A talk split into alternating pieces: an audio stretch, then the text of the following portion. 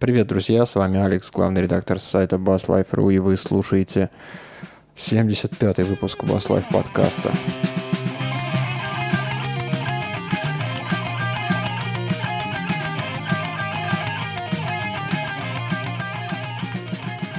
Слушай, дожили до юбилея, прикинь, 75 это, я считаю, уже солидная дата. Это серьезно, да. Но когда мы дойдем до сотни, это будет просто фурор. Надо будет устроить, короче, шашлыки, девочек и отчетный концерт. Или какого-нибудь юбилейку. Nормальные люди в таком возрасте уже ласты начинают к склейке готовить, а мы вот еще бодрячком молодимся. Да. Мы даже еще темы находим интересные для общения. Кстати, я предлагаю сегодня от традиции отойти. Потому что да, да. что-то достал уже про басы говорить каждый день. Про деревяшки-то, про всякие? Да. И что ты предлагаешь сегодня без деревяшек обойтись? Предлагаю без деревяшек. Ну... На, на что-нибудь такое отстраненное. Ну, если только в честь 75-го выпуска. Ну, естественно, как иначе. А предлагаю поговорить про вот такой сервис, как э, shotout.fm на yablog.ru, гитарном хорошем сайте. Появилась такая но новость не новость, ссылка на вот эту виртуальную лабораторию. Сервис очень простой и крутой по своей задумке. Ребята взяли кучу примочек, как я понимаю, они просто их где-нибудь выцепили живых в магазинах. Взяли две гитары, пока там только гитарные эффекты. Взяли примочки, взяли гитары, наиграли один риф и на всех примочках э, один и тот же трек пустили, записали. Получился у них такой большой-большой банк примочек, которые можно одновременно сравнивать между собой. То есть вы можете в ряд поставить 5 а, примочек и щелкаете мышкой с одной на другую примочку, и у вас меняется звук. Таким образом можно э, слушать, как звучат... Но ты не указал на самую корыстную цель создания данного звукового банка. Дело в том, что помимо того, что вы можете оперативно послушать все педальки, сделать для себя выбор, там есть кнопочка «Купить». Нет, ну понятно, что должно как-то монетизироваться. И цена внизу стоит, мне кажется, это скорее плюс, чем минус. Нужно знать, что почем, откуда и куда. Да, действительно, то есть это очень большой плюс, во-первых, а, того, что есть цена, и второе, то, что э, там помимо обычных примочек, да, одноэффектных, так скажем, представлены также и мультиэффектовые базы, то есть э, тот же, например, DM4, то есть это цифровое устройство, в котором там, ну, такой процессор эффектов, то есть э, основанный на одном стиле, то есть там это будет овер или delay или что-либо. И они все варианты, которые возможны для прослушивания, они даже все варианты перебирают внутри этого устройства. Да, но не все варианты они перебирают, они основные. записали, вот смотри, так я понял, и вот если какое-то многофункциональное устройство с тумблером, они разные положения тумблера, скажем, там, сравниваем реверберацию. Есть там, допустим, на примочке эффект Hall, Room, ну еще что-нибудь такое. Да, да, да, да. Вот, со- соответственно, соответственно, они вот этот один переключатель, они моделируют, но все ручки, они как-то сами там выбрали положение, когда хорошо, или там на середину поставили, не знаю. Mm. И вот в, в этом положении записали. То есть ручки вы не имеете возможности подергать. Можно один пресет какой-то послушать, да. как будет звучать. Ну, ну, они это компенсировали тем, что для того, чтобы прослушать педальку, у вас есть там порядка 8 или 10 вариантов э, музыкальных композиций, то есть таких вот э, маленьких э, зарисовочек этюдиков, там открытые струны, закрытые струны, там power корды, там, допустим, переборчик, то есть, допустим, чес какой-то, интересный или соличочек, то есть вы можете это все послушать раздельно в каждом стиле игры. Это компенсируется. Ну да, то есть они взяли песню и примерно под нее поймали там хороший звук, и вот они этот же хороший звук на всех примочках, грубо говоря, выставили. Все устройства, которые у них есть сейчас на сайте, они на 5 групп разделены, что касается примочек, потому что там еще есть микрофоны. Дистошены, реверберация, хорусы, дилей и компрессоры. 5 групп, и везде там свои мелодии, свои... А, кстати, две гитары. Да, Les Paul Classic и Stratocaster Classic. Да, можно послушать, можно выбрать. Но вот знаешь, глядя на микрофоны, я как-то так засомневался. Примочки, в принципе, представлены довольно широко. Ну, когда я полез посмотреть микрофоны, какие есть, то тут какой-то странный выбор – например, те микрофоны, которые я там выбирал себе и выбирал нашему вокалисту, когда вопрос встал, Их тут просто нет. Это, судя по всему, просто база какого-то то ли магазина, то ли еще кого-то. Может, какой-то студии, в пределах которых это можно было быстро записать, или, допустим, да, действительно, магазин, который просто мог это ставить. Похоже на магазин. Причем вот э, там с самых распространенных э, вокальных микрофонов Шура. Да, например. 58-х там просто нет. 57, 58, допустим, PG очень часто используется. Допустим, 57 есть, 57 нашел. Ну, это, собственно, все, что мне что знакомо, что я в руках держал. Больше остальных... Шинки, допустим, 390 тоже их нету. Они достаточно активно и в большом количестве распространены. АКГшки, вот я сейчас на... АКГшек Просто... очень мало. И они вообще, да. вообще не те, которые, собственно... Применяются, как да, правило. Они неинтересные. То есть вокальных интересных там нет. Там есть э, микрофоны в том плане, что они для барабанной установки. Вот, судя по всему, было несколько наборов для барабанов, они их э, раскидали. То есть там вот как раз АКГшки попались, для бас-бочки можно посмотреть, для рабочего. Да, эти есть. Очень много конденсаторных микрофонов. Здесь практически вот три ряда ту просто конденсаторных микрофонов. То есть, допустим, те же Ньюманы, а, те же аудиотехники, это именно конденсаторные микрофоны, то есть э, серьезные, не, неплохие, далеко неплохие, то есть это уже выходящие за пределы 700 долларов за 3000 есть, вот, допустим, баксов, я сейчас смотрю, за 9 тысяч баксов, то есть такие телефанки, но это вообще достаточно редкие и мало используемые микрофоны в принципе, я то есть их вообще не видел, хотя по точкам тоже потаскался, вот, и по студиям. Ну, в принципе, а, то, что они дают, то есть, опять же, то, что есть мужской вокал, есть женский вокал, то есть, опять же, электрическая гитара, акустическая. То есть, эти микрофоны используются не так, как не, не только по прямому их предназначению, да, допустим, как вокальные, но также и как подзвучивающие микрофоны. Это тоже очень круто. Также эти микрофоны, вокальные, дичайшие конденсаторные микрофоны, которые вообще там на них нужно молиться и пылинки сдувать, их там чуть ли в бас-бочку засовывать, это, конечно, вообще страшно. Ну, как бы то ни было, вообще ресурс очень клевый, вот этот вот шутаут. Всем советую. Одна крутая очень фишка, которая мне прям понравилась, и я ее действительно... Ну, если бы я сам такой ресурс сделал, я бы, наверное, не сразу догадался. Это вот очень крутая штука слепое тестирование.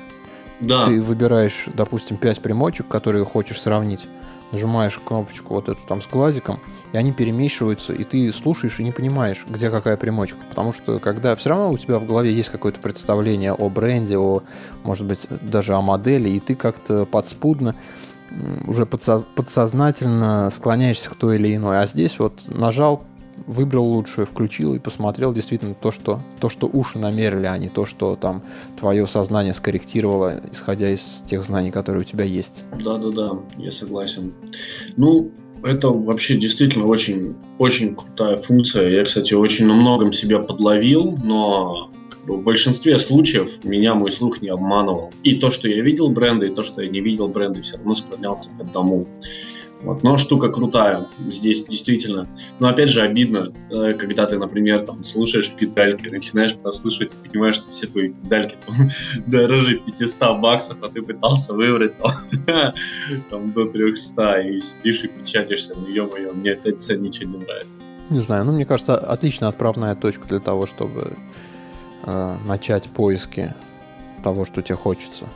И вообще, я бы еще мог сказать такое, мимо того, что вы будете сидеть, клацать какие-то видюшечки в ютубчике и пытаться выловить э, для себя какую-то правильную педальку, а там будет там все зависеть от того, там писалось это на веб-камеру, на хороший микрофон, конденсаторный ли это микрофон, там, допустим, через комбик ли это писали, либо напрямую писали в ОПК, использовался ли VSTI. Здесь никаких понтов нет, просто звук педальки никаких, одно и то же, одна и та же аппаратура, те же микрофоны, комбики, если там они есть. Все писалось только в одних одинаковых условиях. То есть никаких нюансов. Поэтому вы слышите истинный звук, как он есть на самом деле. Ну да. Хороший ресурс. Мне понравилось. Ну, я считаю, мы должны написать им открытое письмо и всячески послать лучи ненависти по поводу отсутствия басовых эффектов? Ну, конечно, обязательно. Гневные различные взрывы там пятых точек, э, там, комментарии, там, призвать, короче, всех школьников там от первого до пятого класса, особенно болельщиков за «Зенит» и «Спартак», чтобы они написали только лучшее там, в традициях шкалово. Я думаю, что это не царское это дело комментарии писать гневные. Этим должны заниматься гневные школьники. Ладно, давай. От такого вот довольно классного и шикарного сервиса перейдем к более такой теоретической теме. Я совершенно случайно на нее наткнулся, когда искал новости на notrebel.com э, хотел посмотреть какое-то оборудование, и там у них, знаешь, периодически всплывают статьи старые, лучшие, там, интересные, mm-hmm. вот есть разделчик. И наткнулся совершенно случайно, глаз вот так застрял на статье Эвана Кепнера про развитие слуха. Меня так зацепил, я по диагонали посмотрел, показалось интересно, и потом уже, когда подробнее стал разбираться с этим материалом, понял, что это вообще довольно старый материал. В 2009 году он, он был опубликован, и вот каким-то образом мимо меня проскочил непонятно мне. А вещь очень интересная и полезная. Развитие слуха, мне кажется, да, достойно нашего с тобой внимания. Более чем, по-моему. И тем более советы там такие дельные. Ну, с одной стороны, они, конечно, во многом очевидны, могут быть для людей, которые музыкальную школу когда-то в детстве посещали. Много из того, о чем мы сейчас будем говорить, оно уже с кровью, потом и всем, чем надо, впитано и слух развит, но тем не менее для тех, кто так же, как я, например, а, начинал просто как э, какое-то отвлеченное увлечение музыкой, и потом это как-то все переросло в какую-то страсть, это будет, я думаю, интересно. Потому что Эван, он целую методику выстроил по э, упражнений по развитию слуха. Довольно на большую дистанцию, то есть подразумевается, что вы будете долго эту тему развивать, долго прокачивать свой слух. И, по-моему, 12 упражнений он всего сделал. Идея в том, что вы переходите к следующему упражнению, когда предыдущее уже у вас э, дало какие-то результаты более-менее нормальные. Прежде чем переходить к, собственно, упражнениям, он, он развенчивает несколько мифов. Ну, во-первых, он говорит о том, что у нас бывают э, абсолютный слух и относительный слух. Почему-то люди не всегда это осознают. То есть абсолютный слух — это способность узнавать ноту конкретно, да, или там частоту звука, когда вы ее слышите. А относительный звук — это способность э, распознавать интервалы, то есть расстояние между различными нотами. И он говорит, что все это ерунда, что если вам в детстве медведь на, на ухо наступил, вы никогда свои уши не прокачаете. Это все бред и ерунда, что все тренируется, и главное упорство, все, и все получится у вас. Ну, в принципе, я думаю, что, наверное, он в чем-то прав. Тут, конечно, физиологические особенности, они бывают. Гении тоже среди нас рождаются, но какой-то средний уровень, думаю, доступен всем. И вообще в статье такая классная аналогия проходит с распознавания звуков и распознавания цвета. Вот ты никогда не, задумывался, какого цвета та или иная нота? Нет, никогда. Это вообще не как-то.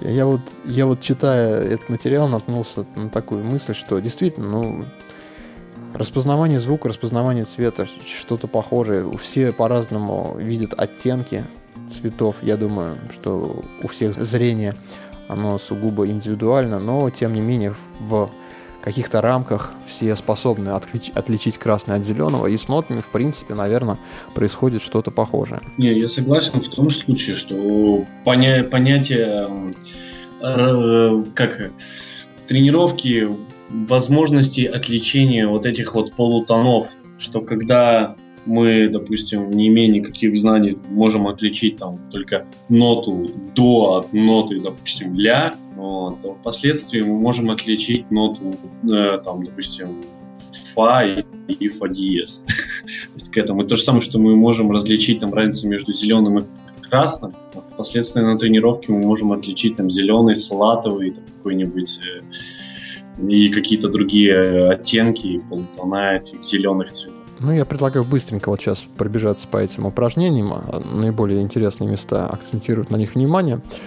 Кому-то, думаю, будет интересно, кому-то полезно, ну, а кто-то может просто перемотать, наверное, минут на 5 вперед и потом послушать нашу следующую тему, если вам эта тема не интересна. Ну вот первое упражнение, которое он предлагает выполнять, это пропевать ноты, играя гаммы. То есть берете обычную до, ре, ми, фа, соль, си, мажорную гамму, на грифе ее играете и одновременно поете. Вот такое первое довольно простое упражнение. Второе упражнение устанавливаете метроном равномерно и играете две ноты, то есть сначала до, ре, до, ре, до, ре на каждый удар. Поиграли, ну и, соответственно, поете в этот момент, когда нота играет, вы поете эту же ноту. Потом вы начинаете играть все время ноту до, а, игр... а поете уже до, ре, до, ре, то есть вот так вот продолжаете. Основную ноту играете и вот дополнительную следующую ноту пропиваете, то есть каждую вторую ноту вы пропиваете уже не ту, которая звучит в данный момент. Второе упражнение.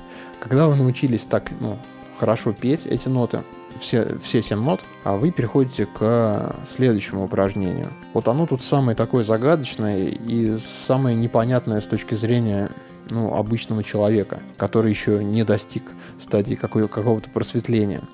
Он говорит, постарайтесь э, понять, чем одна нота для вас отличается от другой. Вообще, конечно, непостижимо вот так с первого раза э, понять, о чем идет речь. Вот он такие наводящие вопро- вопросы говорит. Ну вот, допустим, для меня вот лично там нота фа диез звучит как а нота там е бемоль как вау. И вот я себе на листочек записываю и пытаюсь э, вот так для себя характеризировать. Потом говорит, я определенные ноты у меня четко, асоци... ну не четко, но ассоциируются с каким-то цветом. Я их э, могу по цвету определять несколько месяцев долбаетесь, так пытаетесь выцепить для себя характерный признак угу. той ноты, которая звучит. Записываете это все в листочек, и когда вы более-менее уже для себя уяснили, где какая нота, вы переходите к следующему упражнению. Четвертое упражнение. Метроном 4 четверти, там темп где-то 40 ударов в минуту и играете один такт до ре до ре, второй такт до ми до ми, третий такт до фа до фа и так далее до конца. Дошли до, до, ну, до октавы, прошлись октавы и начинаете обратный отсчет, то есть там до до до до, до си до си и так обратно поднимаетесь. Все это пропивая при этом. То есть играете и одновременно пропиваете две ноты. Вот э, это как бы у него такая базовая часть. И последнее упражнение вот базовой части, это повторяйте упражнение 1 и 4 для различных гамм. То есть для всех нот строите эту, строите эту мажорную гамму, играете ее и пропиваете. И таким образом живете несколько месяцев. Говорит, если вот э, все нормально, то первые результаты вот распознавания вы увидите где-то месяца через два, через три. Почувствуете, что вы действительно, у вас ухо начинает тренироваться, и вы начинаете что-то такое улавливать на свой слух. Появляется большая легкость при снятии мелодии. Вот, когда вы эти пять упражнений прокачали, он говорит, что нужно переходить к следующему блоку, то есть э, здесь вот было как бы пропивание одной ноты. Когда вы более-менее почувствовали прогресс, можете переходить к пропиванию уже двух нот. Берете ту же ну, мажорную гамму э, и какой-нибудь интервал, ну, например, первую и вторую ноту там играете до и ре одновременно. Играете эти ноты, и пока звучит вот этот аккорд из двух нот, вы поете, а, соответственно, сначала первую ноту, потом вторую ноту. Если что-то не получается, то останавливаетесь и опять по одной ноте играете, поете, и потом опять пытаетесь, когда цел, две ноты звучит, спеть их последовательно. Уже развивается навык выцепливания нот, когда из аккордов, из одновременно звучащих нескольких звуков. Предлагает после этого он попеть арпеджио, то есть просто последовательно подергать, попеть. И потом уже перейти к непосредственно аккордам. Играете уже не две ноты, а три, потом не три, а четыре, какой-нибудь сложный аккорд, и его припеваете. И после того, как вы вот разные аккорды проходите, у вас, по идее, должен ваш э, вот этот навык распознавания нот он сильно и серьезно прокачаться. Но он говорит, что совершенства нет, нужно этим постоянно долго заниматься, и четкость выцепливания нот из звукового ряда, она постепенно будет расти. А, и ремарочка такая, после того, как вы этим будете заниматься порядка полугода и дальше, конце концов, вы, короче, берете, выкидываете свой бас нафиг и идете вокалистом красите себе в розовую челку, одеваете розовые лосины и толбите в глэм Он, кстати, говорит, он оговаривается, что говорит, не надо учиться петь, ребят, это все ерунда. Согласись, что способность спеть э, там одну-две ноты, попав в эти ноты, и с правильной пением это два вообще абсолютно разных навыка. Не, я не спорю. Особенно если об этом можно рассказать, допустим, тому же Леме, вот, который всем своим голосом и навыком просто тупо обязан тому, что он всю свою жизнь пел криво, а потом по протяжении там нескольких лет он докатился до того, что он начал попадать в ноты там рано или поздно. И потом еще жестко много курил, поэтому, видимо, небольшое проскиловывание его вокала. Я не знаю, как ты, а я пою вообще очень плохо. Если мне надо петь громко в голос и там у меня довольно узкий диапазон. У тебя просто очень широкие джинсы.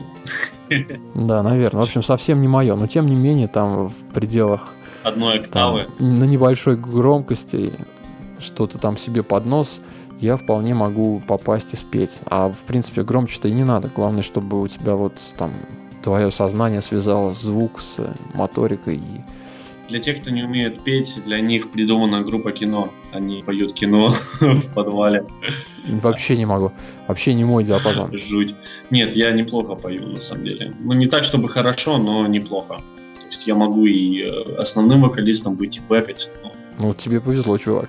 Как сказать, как сказать. Белой завистью Я занимался как бы саморазвитием. Тоже и пел и гаммы, и упражненница, то есть я занимался голосом, это неврожденное, так сказать. Меня никогда не тянуло, и вот когда иногда бывает, приносишь там песню в группу, и надо ее спеть, и понимаешь, что вот сейчас там промурлыкать про себя, и там в голове ты ее можешь пропеть, а вот если там подойти к микрофону, то вообще ничего не получается. Это э, этот, э, Джимми Пейдж, э, гитарист группы Led Zeppelin. Он говорит, я, наверное, неплохой гитарист, но, говорит, вокалист из меня самый отвратительный, что можно, говорит, даже придумать. И меня, говорит, пытались пытаться там попросить, чтобы я там а, какие-то бэк-партии пел или еще что-то. Я говорю, ребята, начинал петь своим кривым корявым голосом. Все смотрели на меня, улыбались и понимали, что с меня, говорит, просить нечего. Я говорю, давайте лучше на гитаре поиграем. Я говорю, все, что могу спеть, смогу сыграть. Поэтому ты не один такой. Я, конечно, не один. В чате меня люди поддерживают. Леви, он пишет, что я тоже мычит под нос частенько, когда жизнь да скажем так, прижимает. Главное, когда... А мне психологически, я еще начинаю немножко, ну, как дергаться, конечно, когда ты не умеешь петь, а тебя просят, и ты понимаешь, что ты сейчас фигню будешь, ты, конечно, напрягаешься. И я начинаю вот таким голосом. Стоп, стоп, мы подошли из-за угла. А. Включаю крупного. Ну. И такой, а я милого узнаю, да, папа. Кстати, про мычание под нос. А, я дам вам один совет про мычание под нос. Ни в коем случае никогда не занимайтесь черной магией. Мычание под нос. Как связано вообще? Ну, в смысле, мычание под нос. Ну, как правило, когда произносятся какие-то проклятия или там прочие гадости, как правило, там... Я думал, ты размер прищепки правильно посоветовал. Ёкарный бабай, а я... Не-не-не-не-не, я говорю о том, что это очень плохая идея, мычать себе под нос, имея знания различных видов, там, вуду, черной магии и прочие бяки. Знаешь, я тут подумал, вот сейчас, глядя на тот листочек с материалом, который я тут исписал, готовясь к подкасту, конкретно вот по этой теме, я, наверное, все-таки переведу подробно эту статью, может быть, даже с примерами, и выложу на сайт, потому что это далеко не все упражнения, которые я, я сказал а, в голос, там их на самом деле чуть больше. И, наверное, это будет действительно интересно людям. Это будет супер интересно. Это будет очень кропотливая работа. Да, недель, недельки через две я, наверное, точно выложу. Будет хороший материал. Ищите на сайте basslife.ru. Наверное, это будет в разделе техника все-таки. Ты как считаешь? Да, да, хорошая идея. Туда бы это и положить. Ну, теория это явно не назовешь. Это практика, но практика без применения медиатора. Это... Нет, вполне можно сживать медиатор, когда ты пропиваешь ноты под нос.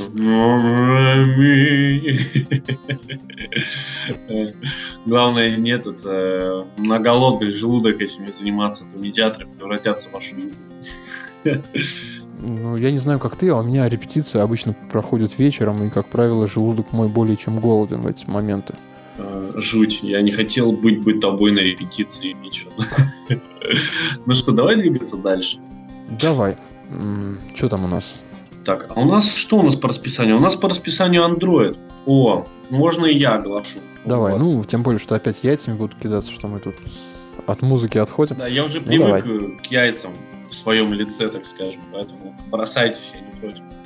Итак, свершилось. Android дорос до того, что теперь и у него есть маленькая звуковая задержка – то есть до этого данным образом обладал только iOS и его устройством. Как мы помним, на i-устройствах, такие как iPhone, iPad, мы уже видели, что выпускаются и музыкальные э, какие-то приставки, и микшеры под управлением iPad или iPhone, и музыкальные процессоры, гитарные и любые другие, даже какие-то усилители управляются при помощи этого. И это существует же тот же iRig, существует даже студии там записи записи какие-то портативные, не только микрофоны. И все благодаря тому, что маленькая звуковая задержка. Ребята под Android наконец-то таки доросли. Но, есть одно но. А, данная короткая звуковая задержка будет только реализована начиная с пятой версии, то есть э, с леденцовой. И то, что интересно, фирмы Amplitude Guitar Rig уже там Jam Track, они уже как бы выпустили свои программы для Android устройств, но выпустили их не под пятую, а под четвертую версию. Вот тут нам лжеинформацию подбросили. Я вот насчет Guitar Rig не уверен, как-то я не видел его. Проверим. А теперь стоит вопрос такой. Раз у нас, давайте анализировать э, рынок так, что, согласитесь, Android-устройств на руках гораздо больше, нежели iOS. При том, что данные устройства продаются в гораздо больших количествах. И согласитесь, уровень железа сейчас на Android-устройствах очень сильно вырос. Ну и, как говорится, и опять, благодаря всеобщей унификации, то есть у всех одинаковые разъемы, а, можно спросить, то есть задать вполне себе серьезный вопрос. А будут ли сейчас а, такие а, монстры, допустим, как тот же тот же Digitech, допустим, те же iRig, да, аналоги, выпускать свои устройства под Android. То есть почему нет? Людей больше, и возможностей больше. А, я задался таким вопросом. Вот у нас есть, допустим, у Digitech устройство процессор эффектов, работающий под iPad. Вот лично, по-моему, было бы неплохо заняться разработкой под Android. Но, опять же, вопрос стоит очень таким достаточно острым углом. То, что сейчас самая качественная работа, ну, опять же, я говорю про самые попсовые фирмы, самая качественная работа между операционкой и железом реализована на Samsung. То есть на Samsung и Asus. Ну, по-моему, так считаю я и еще очень большое количество людей. Я не говорю про устройства типа Meizu или Izu, там китайские топовые устройства, которые работают просто на 5 с плюсом и опрыгивают там всякие Samsung-воды и так далее много быстрее и чаще. То, что опять же, не придем ли мы к тому, что устройства будут выпускаться только, допустим, под iPad или, допустим, под тот же там Samsung Galaxy Note, самый там новый. Нет, ну вот сейчас как раз оно так и могло быть, потому что, ну, я тебе могу как программист сказать, я потому что несколько лет раз, занимался в том числе разработкой под Android, угу под четверку тоже немножко успел поразрабатывать, прежде чем все это дело забросить. И там э, проблема в чем? В том, что между железом и, и программами угу. э, стоит вот эта операционная система, как бы про, прослойка. Ну, фактически виртуальная машина Unix лежит. То есть, как, как таковой, да, по-моему? Ну, ну, там Linux стоит, и программы выполняются фактически в, в Яве, то есть э, они не компилируются в выполняемый код, а есть какой-то промежуточный код, который потом э, дополнительно еще выполняется сам, самой операционной системой. То есть, как бы, вот эмулятор компьютера в компьютере для людей, не, поним, не, понимающим, не понимающих в, в таких словах, как виртуальные машины, Java и прочее. Короче, все вещи происходят через курьера, так скажем, что все системы, все через один промежуточный слой. Поэтому, если есть задача работать быстро с железом, ну, а по, по крайней мере, так было, mm-hmm. то нужно ну, непосредственно спускаться писать на C. Эта возможность была в андроиде, но тут в полный рост вставала как раз проблема в том, что приходилось уже затачиваться под конкретное устройство. Это то, что мы видели как раз э, iRig, написанный для двух моделей Samsung, он, как, скорее всего, для двух этих моделей написан именно потому, что там вот этот код, написанный на C++, который конкретно под это железо и написан, и что позволило им обеспечить вот эту маленькую задержку. А если пользоваться вот этой стандартными средствами, которыми, которые программистам предоставлялись, включительно до четвертой версии, то там задержка появлялась порядка, ну вот люди говорят 200-180 миллисекунд, то есть это вообще фантастическая задержка с точки зрения э, реал-тайм обработки звуков, и, конечно, она не позволяла что-то серьезное делать. Полторы секунды это же караул вообще почти. Не полторы секунды, а 200 миллисекунд. Секунда это 1000 миллисекунд. Пятая доля секунды, но все равно это очень много. Это слышится. И это выбешивает. Так что вот, а в пятой версии, судя по всему, они написали уже такую универсальную библиотеку, которая вот заставит они всех производителей ее поддерживать хорошо и быстро. Ну, короче, как бы то ни было, я надеюсь, если такая пошла, так сказать, пьянка, то я думаю, что мы вполне себе можем с уверенностью ожидать различных там гараж-бендов, э, различных э, ригов, амплитюбов на нормальной скорости всяких гитар-ригов и вообще как бы IK мультимедиа, я думаю, что будут работать на наше благо. И я очень надеюсь о том, что будет наконец-то таки качественная работа с Android-устройством, потому что в связи с последними ценами на i-устройства, я думаю, что все-таки Android будет продолжать всех уделывать. Вот. И что железо не стоит на месте. Я думаю, что ребятам пора задумываться о том, чтобы переходить на Android. Еще вот я хочу твое внимание обратить на одну ну, фишку, которую ты почему-то не указал. Это то, что будут поддерживаться USB звуковые карты внешние. Внешние USB микрофоны, внешние USB звуковые карты. И это уже очень огромный простор для деятельности открывает. То есть я смогу свою лямбду подключить не к ноутбуку и вещать с него, а просто к телефону также переходничком щелкнуть, и будет у меня добро и счастье. Да, ну я это имел в виду, когда говорил, что там эмишеры под ними работают и все это дело. Ну, должен же был Android дорасти. Я считаю, что более чем полностью да. мы с тобой тему раскрыли. Можем смело идти дальше. И не просто идти. Не, я предлагаю про лупера поговорить. Еще одна довольно интересная тема, которая, опять же, выросла у нас из э, новости или статьи на отличном гитарном портале jablog.ru. Это тема про лупера. Я знаю, что у тебя есть опыт работы с ним. Я, напротив, никогда не пользовался луперами, и на самом деле как-то у меня потребности не возникало. Давай вот поговорим вообще, зачем оно надо и надо ли вообще. Их используют все как хотят и на любую тему, как им захочется. Есть музыканты, которые работают с луперами полноценно. То есть э, есть человек, так сказать, э, как его, band and one man, то есть, скажем, группа из одного человека.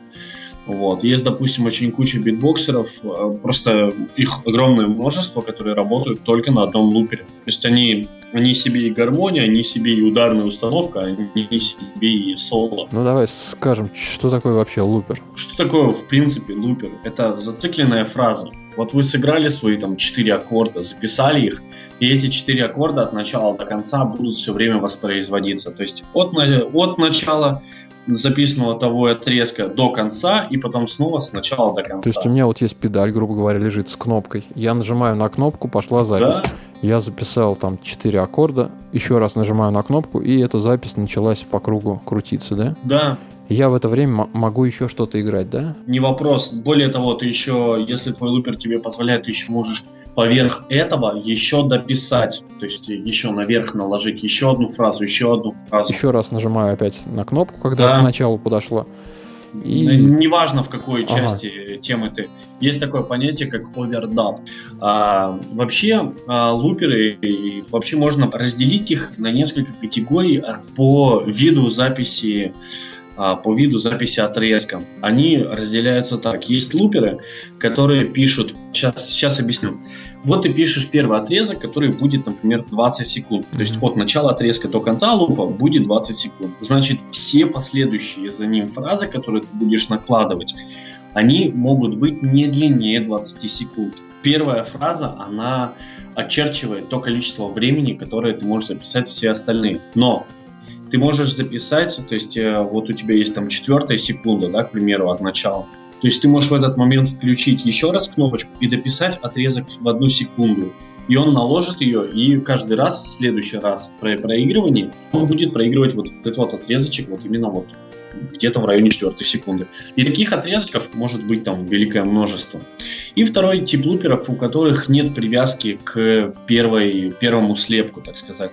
То есть каждый отдельный луп, каждая отдельная дорожка может писаться в своем размере, ну, в своей длине отрезка. То есть первый может записаться как там 20 секунд, там третий полторы минуты, там четвертый полтора часа, например. Ему абсолютно пофиг. Ты говоришь, что бывает однодорожечное, а бывает то есть несколько дорожек, да? Нет, именно я говорю сейчас о том, что есть, допустим, там и на три дорожки, есть и на пять дорожек, есть там на одну дорожку, но факт в том, что у некоторых есть привязка к первому отрезку, а другие, допустим, не привязаны к... И как они так? Я не понимаю, как это так, так как может работать. То есть он тогда сам, по самому длинному, что ли, закольцовывается в следующий раз? Нет, не, не по самому длинному. Это просто три отдельных рекордера, абсолютно независимых друг от друга. Три отдельных дорожки, получается. Да. Вот кого я могу привести в пример? Допустим, босс RS 3, да, по-моему, у нас одно, однопедальковое устройство. У него есть отри... Э, подожди, сейчас RS2, по-моему, самая первая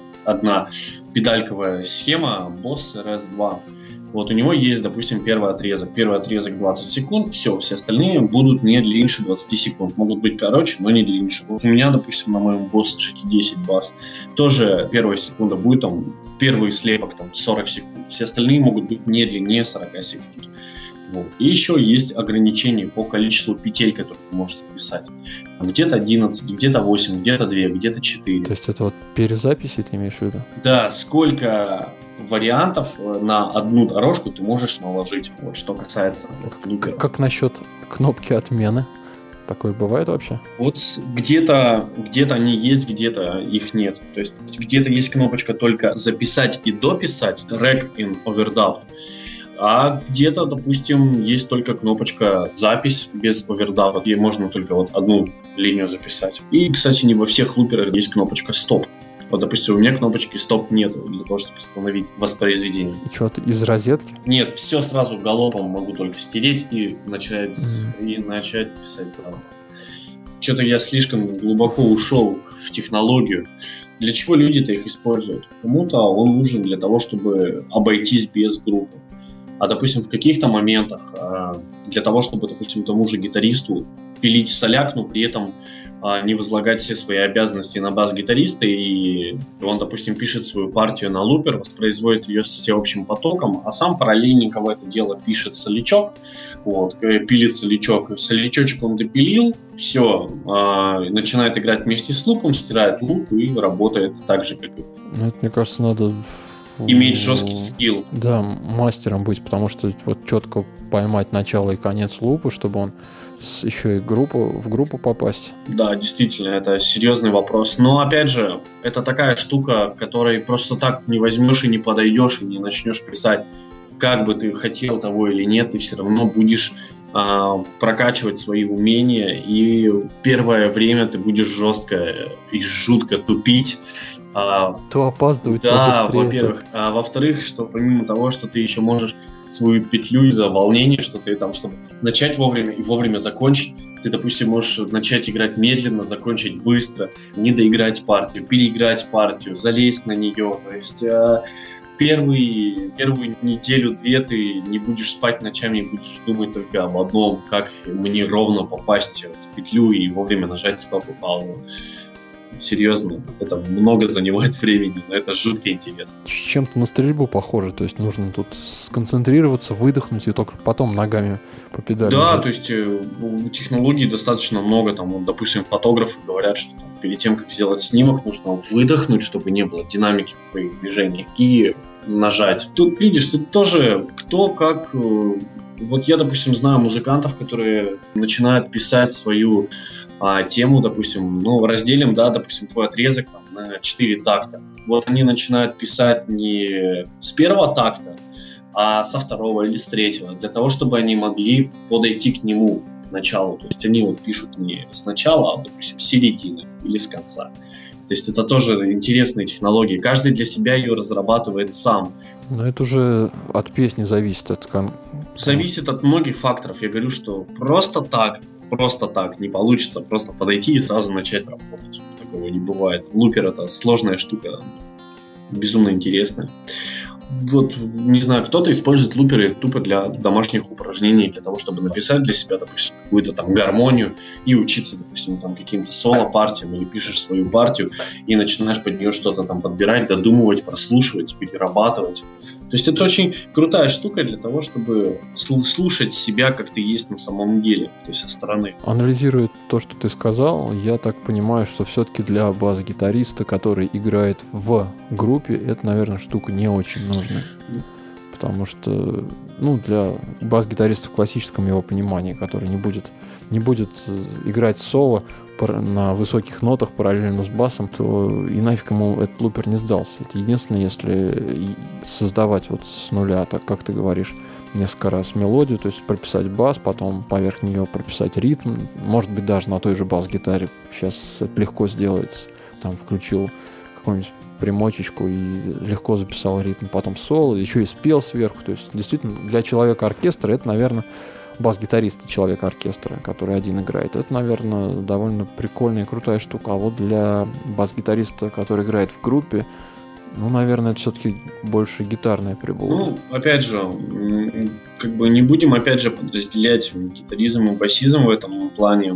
Это хотя бы по той простой причине, что и я умудрялся действительно в музыке своей использовать. То есть я действительно прописывал свою басовую линию на лупере и сам в этот момент там... Но у тебя в твой процессор да, лупер? Да, в моем Или... процессоре есть лупер. Но всего лишь а, вариант только одной дорожки и до записи. Ну, тебе везет, у меня вот нет, например. Потому что у тебя Light 6. Хотя, хотя, я видел трюк, как ребята этот, ну, эмулировали лупер, то есть они делали дилей. Да, жесточайшие задержки там в 3 секунды, да. Да, да, да. Да нет, ну это, это уже порнография, это уже, это уже, это но это да, то, это конечно. не удовольствие, это уже начинается изворотливость. И, кстати, мы, я скину, наверное, сейчас вам ссылочку в чат для того, чтобы вы ознакомились, если вам будет интересно. А, и я думаю, что под подкастом, может быть, тоже опубликуем.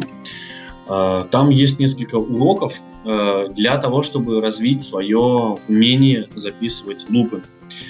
Ну, как бы я вот, конечно, посомневался бы об их полезности, так как все-таки ничего нет лучше там банальных там, четырех ноток вот, и попытаться их сначала записать их ровно, потом записать, допустим, уже не 4, там, допустим, а 6 ноток, уже хотя бы ровно и так далее и тому подобное.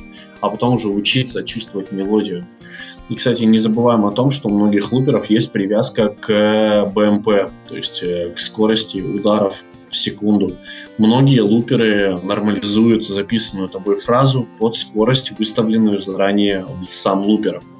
Поэтому вы можете играть э, быстро тему, а лупер ее все равно может потом немножечко приравнять к скорости. Поэтому это тоже очень интересный такой фактор. Обязательно изучите к своему луперу, если вы этим увлекаетесь. Слушай, у меня к тебе два вопроса. Ну? Первый вопрос. Не, будет, не будут ли все композиции, как две капли воды, похожи друг на друга, когда ты лупер используешь? В смысле? Ну вот пропис, прописал бас, да, угу. там закольцевал, прописал ритм, закольцевал. Все равно тут никакого разнообразия особо не получишь. Почему? Кто подожди.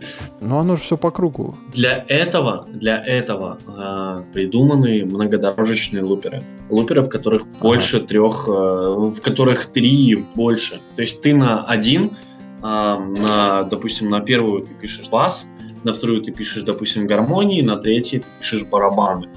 Как это делает, допустим, тот же пресловутый Dub FX, э, очень популярный э, live-looper в мире. Кстати, люди, которые занимаются э, с работой непосредственно с лупером и именно только с ним, то есть, ну, музыкальный инструмент, вокал, неважно, их называют live-looper. Человек, занимающийся лупингом в вживую, то есть в реальном времени, live-looping. И вот Dub FX — это музыкант, который, в принципе, открыл понятие лупера и, в принципе, его популяризировал работу. Он использует так, вот как я и объяснил, он на одну дорожку пишет бас, на, на третью там барабаны, на четвертую там э, гармонии и так далее. И он их попеременно включает или отключает. То же самое, что и в группе. Ты лобаешь, лобаешь, э, и тут у тебя, допустим, гитара замолкает, работает только вокал, барабаны и бас. Он также может гармонии отключить, в этот момент валят барабаны и бас, да, он поет. Потом в припеве опять включает гармонии, опять валит. То есть, в принципе, если у тебя там больше одной дорожки в то в этом нет никаких проблем. И даже если у тебя одна дорожка, там есть специальные там извраты, в, ну там в документации это написано, как можно предыдущую или последующую дорожку остановить на время и потом их снова включить такое реализовано, допустим, на том же RS3 или RS30 на луперах от фирмы Boss. То есть у них можно Понятно. извернуться, можно, и это будет звучать. Хорошо, тогда второй вопрос, ну, может и к тебе, и ребятам, которые нас будут слушать. Если вы ответ знаете, пожалуйста, отпишитесь в комментариях. Ты не встречал программной реализации для компьютера? Программные луперы, конечно, бесконечное множество. Потому что я вот, ну как, интересно, я поигрался, но платить за это 300 баксов, чтобы купить себе вот эту коробочку, мне как-то жаба душит. А вот с э, компьютером я бы, наверное, посидел, может быть, ногой бы на пробел понажимал, было бы мне счастье. Ну, во-первых, это есть не только в программной реализации, но также эта система, допустим, доступна и для Android устройств, и для iOS устройств, причем на iOS устройствах, как ты понимаешь. Мы с тобой только что выяснили, что для Android пока рановато. Я понимаю, да, рановато, но они все-таки есть для iOS, они тем более на очень высоком уровне и пишут в шикарном качестве. Но не суть. Да, я тебе потом брошу, я не помню, как они зовутся, но луперы для Windows есть. И они достаточно неплохие, вполне себе очень клево реализованы. Причем у таких достаточно даже популярных, таких серьезных фирм есть луперы. Но я тебе потом поспрашиваю, я, я честно, я не помню, я не могу. В чате мне как раз сейчас ответили, что в Гитар Риге вроде нормальный лупер, но... Работать с Гитар Ригом это геморно. Нет, почему? Я работал нормально. Пробел говорит, это выход. Есть я советую тебе попаловаться, потому что ты для себя такой интересные такие достаточно вещи, такое пространственное мышление у тебя будет работать совершенно иначе. Я, допустим, не могу придумать э, всю музыку полноценно сам. То есть я не могу сразу придумать там и барабаны, и гармонии, и басы, и вокал, и все. А вот ты вот просто вот так взять и придумать, знаешь, как там прописать там гитар про, не знаю, во фрутике или там в Altitude Drums, а вот когда беру в руки лупер, у меня уже начинают такие вот прям действительно какие-то даже вещи прописываться и начинает что-то такое из высекаться из рук прям. Действительно это имеет такой прям серьезный, как же это сказать, эффект. Ну, я считаю, надо пробовать. Лупер штука клевая, но многие люди, когда покупают лупер, они потом от них избавляются. Ну вот я поэтому и спрашиваю про программу, потому что легче найти какую-нибудь бесплатную программку, кинуть, поиграться с ней, потому что это, скорее всего, то действительно на поиграться будет. Да, потому что нужно, это такая штука, она как кубик-рубик, нужно жутко проскиловываться для того, чтобы добиться каких-то успехов. Поэтому покупать действительно устройство там за, там, не знаю, там за 300-500 баксов, да, это действительно как минимум накладно для того, чтобы просто поиграться, а потом за, на 50 или больше того 100 баксов дешевле его продавать. Конечно, да, печально как минимум. Ну вот на этой оптимистичной ноте я предлагаю сегодня наши разговоры свернуть. Давайте заканчивать. Слушали вы 75-й выпуск Bass Life подкаста. С вами были Павел Белинский и Алекс. Услышимся, я думаю, через неделю, в следующую среду. Ребята, всем пока. Пока-пока. Удачи.